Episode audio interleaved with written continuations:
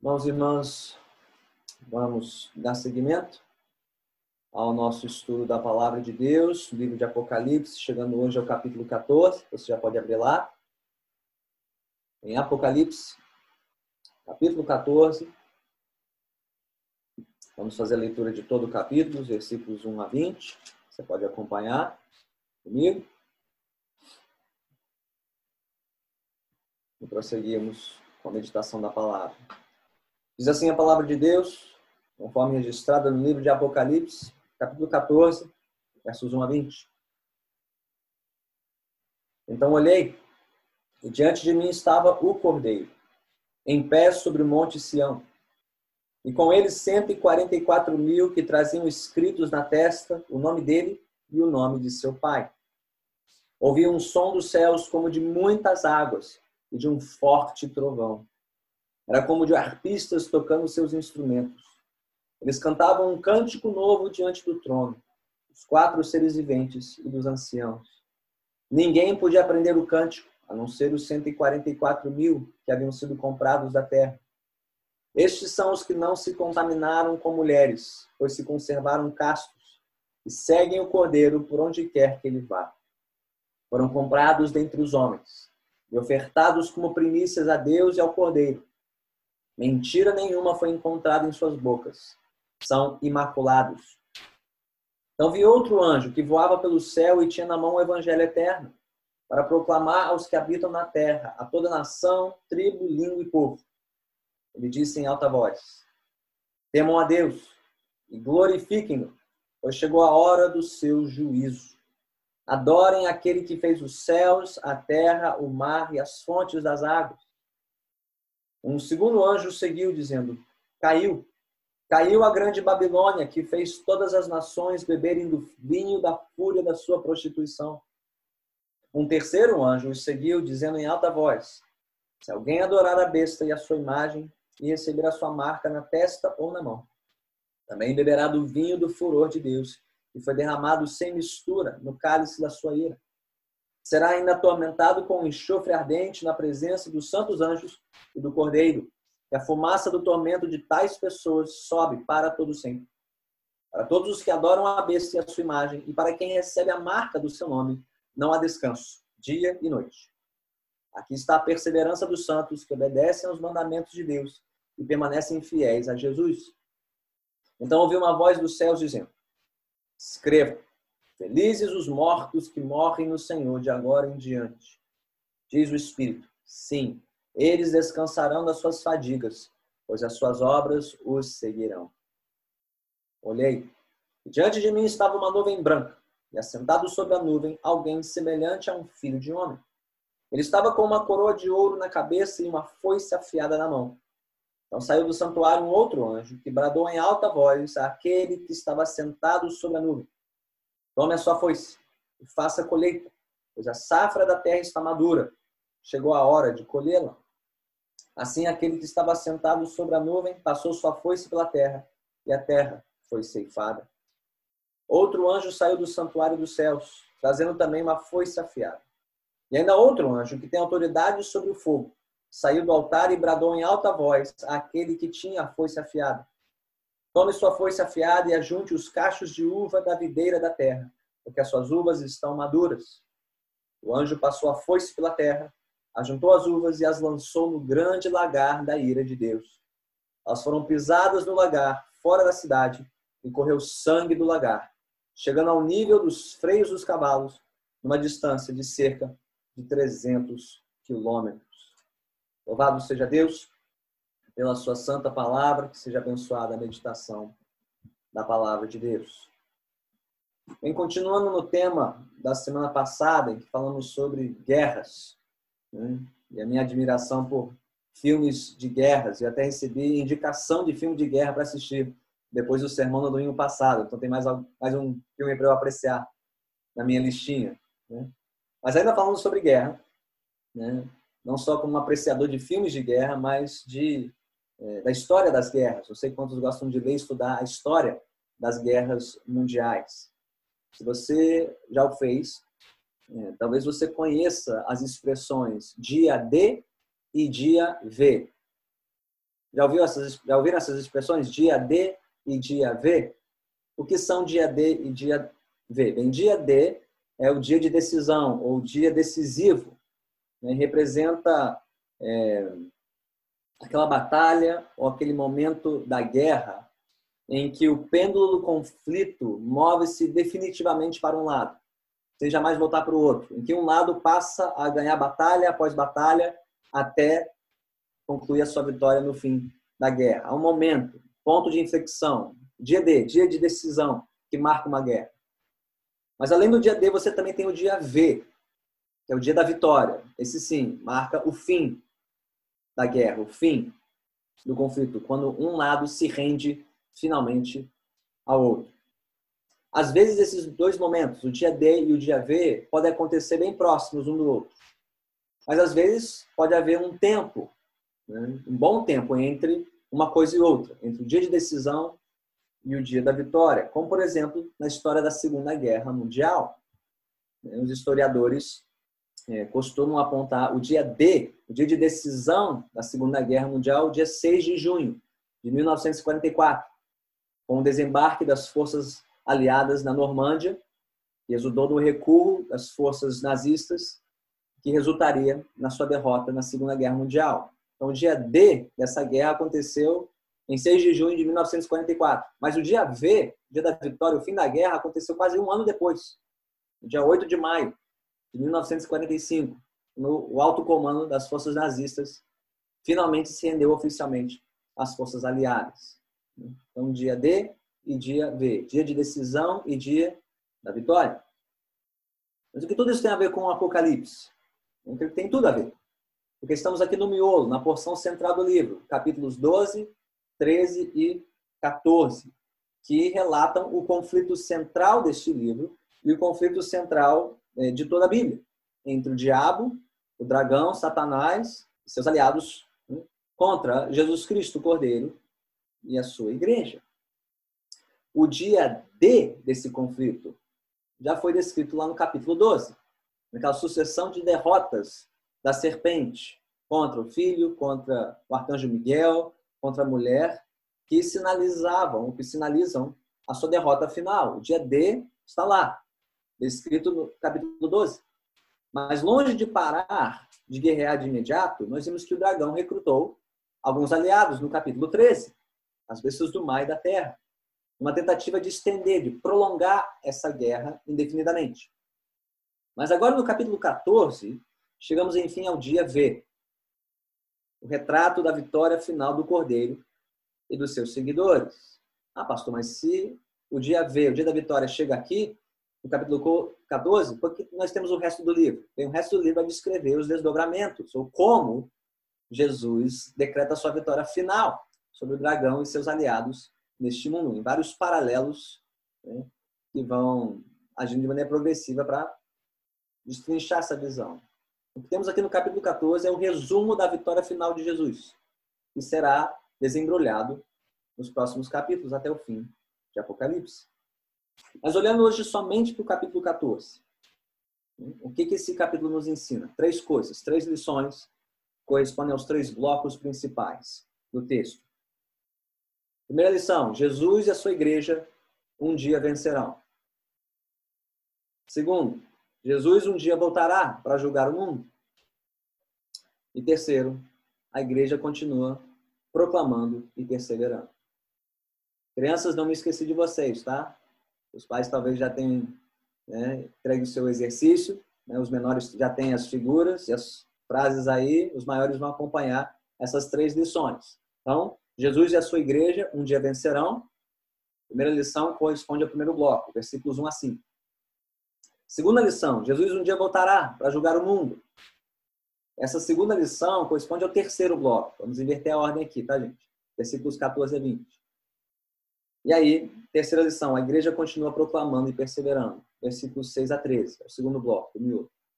Então, normalmente a gente segue na ordem. Hoje a gente vai pular um pouquinho. Vamos começar no primeiro bloco, o texto, e para o terceiro e último bloco, e terminar com o miúdo. Ok? Então vamos seguir o texto lição por lição. Então, as crianças maiores podem dividir sua folhinha em três, três colunas. Okay? Na primeira coluna, crianças, vocês podem escrever a primeira lição. Jesus e sua igreja um dia vencerão. Jesus e a sua igreja um dia vencerão. Versículos 1 a 5. As crianças maiores podem escrever essa frase e abaixo dela desenhar uma harpa, né? É, que aparece aqui no texto como símbolo do cântico de vitória de Jesus e dos seus discípulos. Okay? Então, abrimos o capítulo 14. O contraste dessa cena não poderia ser maior é, com as cenas do capítulo anterior. A cena se lembra da semana passada. O texto da semana passada, lá no capítulo 12, versículo 18, começou com o dragão em pé na areia do mar, entre a terra e o mar, de onde vieram seus aliados, a besta do mar e a besta da terra, junto com seus adoradores. Mas o capítulo 14 começa com o cordeiro de pé. Antes era o dragão que estava de pé, agora é o cordeiro que está de pé. Não na areia do mar, mas sobre um monte, o Monte Sião, com seu exército reunido, nos versículos 1 a 5. E note bem, apesar do dragão e do cordeiro estarem de pé, posição de autoridade, é notável que o dragão está em pé em cima da areia, mas o cordeiro está em pé em cima de um monte. E o que é mais firme, areia ou monte? Monte, não? A autoridade de Jesus é muito mais firme, sólida, do que a do dragão. O dragão está em pé na areia, mas a areia se move. A rocha não. Jesus está em pé, o cordeiro está de pé no monte Sião, não é qualquer monte, é o Monte Sião, okay? que é a designação bíblica do monte onde Deus estabeleceria o seu rei vencedor para sempre sobre as nações. Nós abrimos Salmo 2 hoje, leitura do culto. Né? Proclamarei o decreto do Senhor, ele me disse. Né? Eu mesmo estabeleci o meu rei no meu santo monte, em Sião, lugar da vitória do rei, apontado por Deus. O cordeiro, Jesus, este rei, ele está em pé no Monte Sião. Ele é o vencedor sobre este mundo. Mas além do cordeiro, temos aqui também o seu exército, descrito como 144 mil. Nós já vimos o cordeiro mais cedo no livro. E já vimos esses 144 mil lá no capítulo 7. Quem ainda se lembra? A igreja de Jesus, que é descrita nesses termos militares, comparada às tribos de Israel, divididas em pelotões de 12 mil. Né? E 12 vezes 12 vezes mil dá os 144 mil.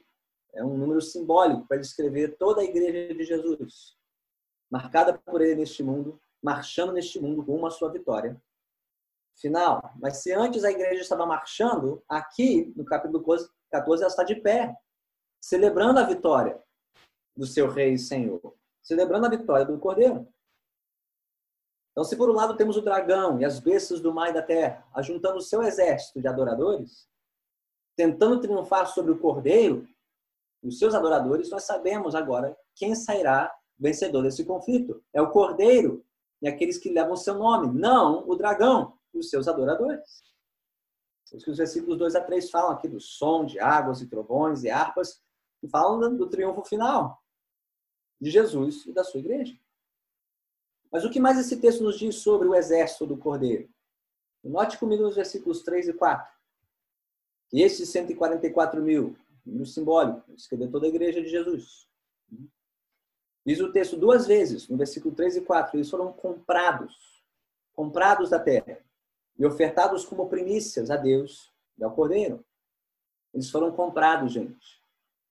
Estes que vencerão com Jesus não foram aqueles que se ofereceram, voluntariamente, que fizeram por onde para ingressar nas fileiras do Cordeiro. Não, eles foram comprados, resgatados, redimidos por graça e misericórdia, não por mérito, mas por graça. Os que creem em Jesus foram comprados, foram feitos parte do seu exército pelo seu favor imerecido. Isso diz isso duas vezes. Mas também por terem sido comprados por Deus e para Deus, estes são os que vivem conforme a vontade de Deus neste mundo. E como?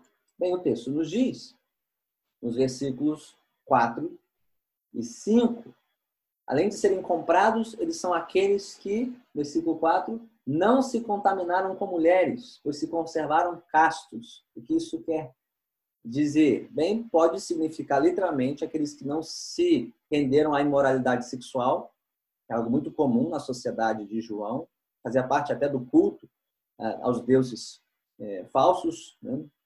é, do mundo antigo. No início, naquelas cartas às igrejas de Apocalipse, é, João falou sobre imoralidade sexual como um dos sinais de desobediência, de rebeldia contra Deus. Mas na Bíblia, gente, é, imoralidade sexual também é uma imagem de infidelidade espiritual. Quando Israel se prostituiu com os outros deuses, ela foi acusada de ser imoral, ter se contaminado é, com a imundície deste mundo. Então, temos aqui talvez uma descrição simbólica de um exército que não divide o seu culto, uma igreja que não se divide seu culto entre Jesus e os falsos deuses, não se contamina com a imundície, a imoralidade e a idolatria deste mundo. Mas também diz o versículo 5 que mentira nenhuma foi encontrada em suas bocas. São imaculados. Peraí, quer dizer que só quem nunca mentiu vai entrar no céu? Calma. Aqui nós temos também uma referência espiritual. Lembre-se que o dragão é o diabo, o pai da mentira, aquele que semeia engano dentro da igreja. Os que vencerão o dragão são aqueles que não se entregam à mentira, que não dão ouvidos à mentira do diabo e não repetem as suas mentiras e enganos, como aquela que dizia que César, o imperador de Roma, era Deus e Senhor. Só participará da vitória do Cordeiro quem não se entregar ao falso culto, à imoralidade, à mentira e ao engano, promovido pelo diabo neste mundo. Então, tanto em seu compromisso com a verdade, como seu compromisso com a piedade, a santidade, doutrina e deveres, verdades e vida, nós saberemos quem de fato pertence ao exército triunfante do Cordeiro. Então, irmãos e irmãs, entendemos o peso desse retrato inicial de Apocalipse 14? Por mais que o dragão, a antiga serpente Satanás, os poderes deste mundo tentem nos intimidar com a sua força, com a sua autoridade, nós sabemos quem de fato triunfará no fim. É o Cordeiro, é Jesus e o seu povo. É isso que deve nos encorajar na nossa vigilância, na nossa confissão exclusiva de Jesus, nosso culto exclusivo a Jesus, a nossa conduta consagrada exclusivamente a Jesus. São estes que vencerão, Jesus e os seus, não o dragão e os seus. Jesus vencerá. Aqueles que nele creem, creem vencerão com ele no fim. Mas será que todos nós nos apresentamos como seguidores do Cordeiro neste mundo? Temos vivido como tais? Nós estamos marchando em sintonia com a voz do Mestre? Seguindo a sua verdade, vivendo em santidade? Ou estamos marchando conforme as vozes enganosas da imoralidade, da idolatria deste mundo? O texto nos chama a nos avaliarmos. Temos vivido como seguidores de Jesus? Ou temos nos envolvido com o culto deste mundo, ao prazer, status, fama, bem-estar? Ah, pastor, não faço essas coisas que os outros fazem. Mas às vezes, embalados pelo entretenimento, nós nos deixamos levar pela imundícia e imoralidade. Se não praticando, nos alimentando com entretenimento que enche a nossa mente nosso coração, nos polui das coisas deste mundo. Estamos vivendo ou não como discípulos verdadeiros de Jesus? Como aqueles que não toleram o pecado, não toleram a imundícia, a imoralidade, nem praticada, nem assistida. Estamos seguindo o Mestre, vivendo como discípulos verdadeiros de Jesus, rumo à nossa vitória final. Nos livrando da imoralidade, fugindo das paixões enganosas deste mundo. Essa é a primeira lição. Caminhamos mais rápido agora pelas outras duas. Segunda coluna, crianças. Podem escrever no topo. Jesus um dia voltará para julgar o mundo. Jesus um dia voltará para julgar o mundo. Os maiores podem desenhar um feixe de trigo e um cacho de uvas. Um feixe de trigo e um cacho de uvas. Entende já no desenho dos menores. Né? E por quê? Porque essa imagem de feixe, de cachos, de é, colheita, porque essa é a imagem que temos no fim desse texto. Pule comigo para os versículos 14 e 20. Por quê, pastor? Você está pulando o miolo. Parece que é uma ponte aqui entre o início e o fim desse texto.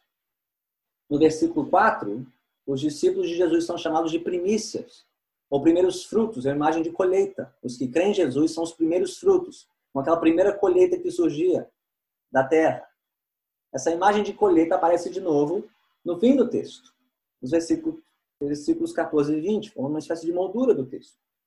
Né? O texto fala no versículo 4 sobre os fiéis de Jesus, essa primeira colheita, esses primeiros frutos, e termina os versículos 14 e 20 com uma imagem de uma colheita dupla. Agora, existem divergências de interpretação desse texto, nem todo mundo concorda, mas me parece mais convincente que temos aqui, nos versículos 14 e 20, duas colheitas diferentes. A primeira colheita, versículos 14 a 16, é a colheita dos justos, dos fiéis. E os versículos 17 a 20, a colheita dos ímpios, dos infiéis. Por que eu creio que existem duas colheitas diferentes? Primeiro, porque versículos 14 e 16 falam de uma colheita realizada por aquele assentado sobre a nuvem, semelhante a um filho de homem. Linguagem conhecida, lá do livro de Daniel. O profeta Daniel fala de um Messias triunfante.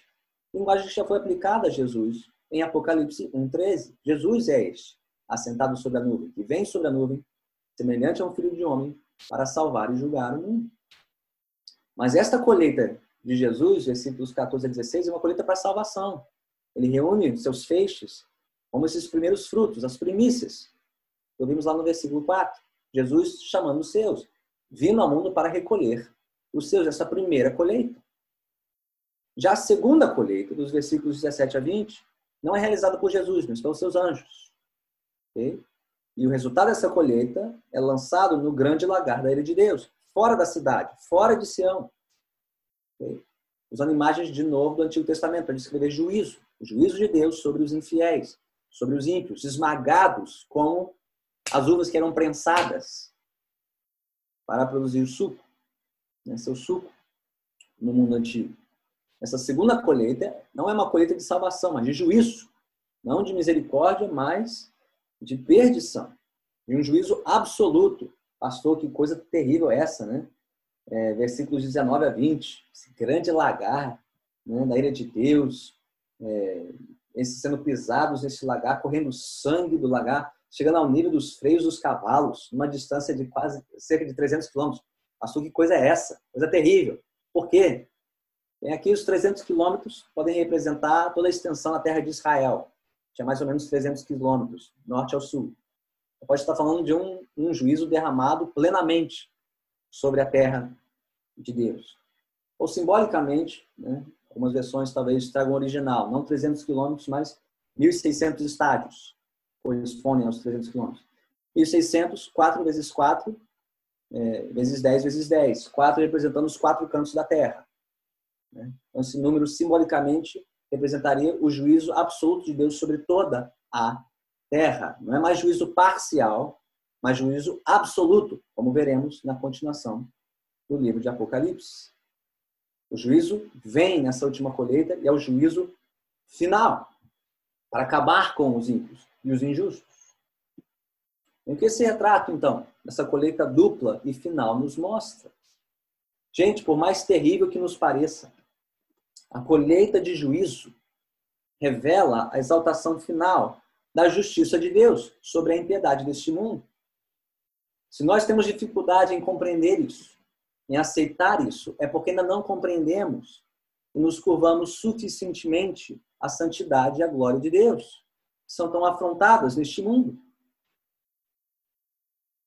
Uma geração que tem dificuldade em compreender o juízo de Deus uma geração que não entende a glória de Deus, a santidade de Deus.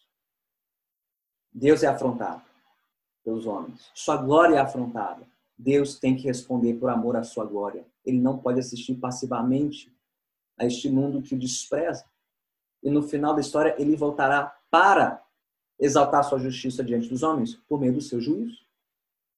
Mas, por outro lado, esse retrato sombrio e tenebroso dessa colheita de juízo é o que torna ainda mais maravilhoso o retrato da colheita de salvação. Gente, não fosse pela graça maravilhosa e merecida de Deus, ninguém seria poupado da colheita de juízo que está por vir sobre toda a terra e seus habitantes. São as trevas do juízo de Deus que tornam a luz da sua graça ainda mais resplandecente. E não podemos divorciar uma coisa da outra. O mesmo Deus que julga é o Deus que salva. O Deus de justiça é o Deus de misericórdia. E a sua misericórdia só faz sentido à luz do seu juízo contra este mundo. Na colheita final, do juízo final, então veremos a plena manifestação da justiça e da misericórdia de Deus nessas duas colheitas. E a pergunta é: estamos prontos? Estamos nos preparando para o dia em que Jesus voltar? Porque ele voltará sobre as nuvens, com poder e glória. Ele vencerá, mas ele também julgará vivos e mortos. Todos nós temos um encontro marcado com Deus. Você está pronto para este encontro? Você está vivendo a luz deste encontro? Bem, como podemos nos preparar? O que devemos fazer até que Jesus volte? O texto responde no miolo. Última lição, para terminar. Crianças na terceira coluna podem escrever: A igreja continua proclamando e perseverando. A igreja continua proclamando e perseverando. Versículo 6 a 13. Crianças, debaixo da frase, podem desenhar uma Bíblia e uma cruz. Uma Bíblia e uma cruz. A igreja continua proclamando e perseverando. Entre o retrato inicial e o retrato final deste capítulo, entre o triunfo dos justos e a tragédia dos ímpios, o miolo do texto nos traz alguns alertas e encorajamentos. Os alertas são emitidos por três anjos, os versículos 6 a 11. E todos giram em torno da questão da adoração dos homens. Quem é que os homens adoram? E quem devem adorar? O primeiro anjo, os versículos 6 e 7, traz consigo o evangelho eterno. Ele convoca os habitantes de toda a terra a temerem e adorarem somente a Deus, o Criador e juiz de toda a terra. O segundo anjo, aí no versículo 8, ele antecipa o juízo final sobre uma tal de Babilônia. Quem é essa Babilônia? Vamos descobrir mais adiante, os capítulos 17 e 18. Mas já podemos adiantar aqui que Babilônia é a cidade que encarna a adoração ao dragão. É a reunião dos homens que adoram o dragão e a besta. Né? Comparado a uma cidade, Babilônia, aquela cidade que destruiu o templo de Jerusalém, que perseguiu o povo de Deus no Antigo Testamento. Assim como o dragão tem uma cidade, Babilônia, o cordeiro tem a sua cidade, Jerusalém, a Nova Jerusalém. Vamos essas duas cidades comparadas no restante do livro de Apocalipse. Mas aqui no versículo 8, Babilônia já está sendo julgada, ela vai cair. Tão certo é isso que o anjo fala no passado, caiu. Está por cair, mas não. Os olhos de Deus já caiu, já está condenada. Cairá. E por último, terceiro anjo, versículos 9 a 11. Anuncia o juízo avassalador e aterrorizante contra os adoradores da besta. Terão que enfrentar a fúria da ira de Deus, do Cordeiro, dos seus anjos para todo sempre. E aqui o juízo é absoluto. Cálice da ira de Deus não tem mistura. É derramado sobre a terra, sobre os homens que o rejeitaram. Um enxofre ardente, onde não haverá descanso para estes. Diz isso lá no versículo 11. Para todos os que adoram a besta e a sua imagem, e para quem recebe a marca do seu nome, não há descanso dia e noite. Esses são os alertas. Mas os encorajamentos vêm logo a seguir, versículos 12 e 13. Os encorajamentos aos discípulos fiéis de Jesus.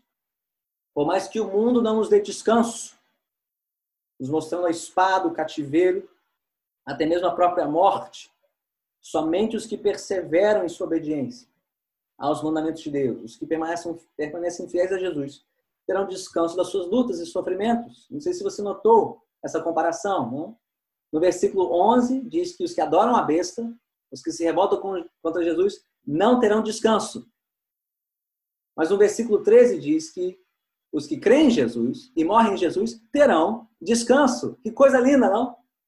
O mundo não nos dá descanso enquanto cremos em Jesus. Mas quem não terá descanso é o mundo. Não temos descanso agora, por cremos em Jesus. Mas um dia teremos descanso, quando descansarmos em Jesus. Então, quem quer descansar agora e se revoltar contra Jesus, não terá descanso depois. Mas quem pede seu descanso, seu sossego agora, por crer em Jesus, terá descanso no fim dessa história. Esse é o encorajamento. Nessa vida, aflições. Nessa vida, não tem descanso para os fiéis em Jesus. Mas o nosso descanso nos aguarda. Jesus voltará e nos guardará. Se perseverarmos nele até o fim. Então, irmãos e irmãs, que nos resta fazer enquanto Jesus não volta? Enquanto Jesus não retorna para trazer descanso eterno aos seus servos fiéis? Bem, vivemos hoje. Confiantes na derrota decisiva de Satanás, na primeira vinda de Jesus, dia D. E esperançosos na vitória final de Jesus na sua segunda vinda, dia V. Confiantes no dia D e esperançosos pelo dia V. Que fazemos entre um dia e outro? Que fazemos agora, enquanto a guerra continua? Continuamos pregando o Evangelho. Continuamos proclamando Jesus. Notaram isso no versículo 6? O anjo que traz consigo o evangelho eterno. Enquanto Jesus não volta, temos que pregar o evangelho. Temos que pregar a palavra. Temos que anunciar aos homens que Jesus está voltando, que há um juízo por vir. E este evangelho é o evangelho que eterno, diz o versículo 6. Eterno em sua origem. Veio de Deus, não dos homens. Eterno em sua amplitude. É para todos os homens, em todos os lugares, de todas as gerações da história e é eterno em suas consequências. Porque dependendo da sua resposta ao evangelho, a salvação eterna ou juízo eterno. Enquanto Jesus não volta, pregamos o evangelho de Jesus para toda criatura, em todo lugar, em todo tempo, enquanto não houver tempo para ser salvos da condenação vindoura. Pregando para vizinhos, parentes, amigos, pregando o evangelho eterno até que Jesus volte. Continuamos perseverando também nossa obediência sacrificial a Jesus. Versículos 12 e 13. O mundo não nos dá trégua. O mundo não nos dará descanso. Mas continuamos seguindo a Jesus e obedecendo. Esperando o nosso descanso eterno. Continuamos pregando, perseverando em nossa obediência. E por fim, continuamos fazendo o que o povo de Deus faz melhor, adorando ao Cordeiro. Como vimos na abertura deste capítulo. Louvando a Jesus, Criador e juiz de toda a terra, mas Salvador somente daqueles que nele confiam. Eu te pergunto, você está pregando Jesus? Pregando o Evangelho eterno? Perseverando na sua obediência a Jesus? E no seu louvor a Jesus? Então vamos, o dia D já aconteceu. O dia V está por vir. Entre um dia e outro, marchamos obedientes a Jesus até o fim. Vamos orar. Senhor bendito, como é maravilhoso saber e lembrar o Senhor reina. E um dia todo joelho se dobrará, toda língua confessará, todos verão que só o Senhor reina de eternidade e eternidade. Enche o nosso coração de uma certeza inabalável, dessa confiança firme, ó Deus, que pertencemos a Ti, somos Teus. Estamos neste mundo para anunciar o Teu Evangelho, para permanecer firmes em nossa obediência a Ti e em nosso louvor somente ao Senhor. Onde temos falhado e fraquejado, perdoe-nos, Senhor. Corrige-nos em amor, restaura-nos e ajude-nos a chamarmos outros a se renderem a Ti, enquanto ainda houver tempo para ser salvo dos nossos pecados. Neste domingo de Pentecostes, derrama do Teu Espírito sobre nós novamente, para que, revestidos de poder do alto, possamos ser tuas fiéis e verdadeiras testemunhas de palavra e de todo o nosso procedimento, para a glória do teu santo nome. Assim oramos em nome de Cristo Jesus. O povo de Deus diga amém.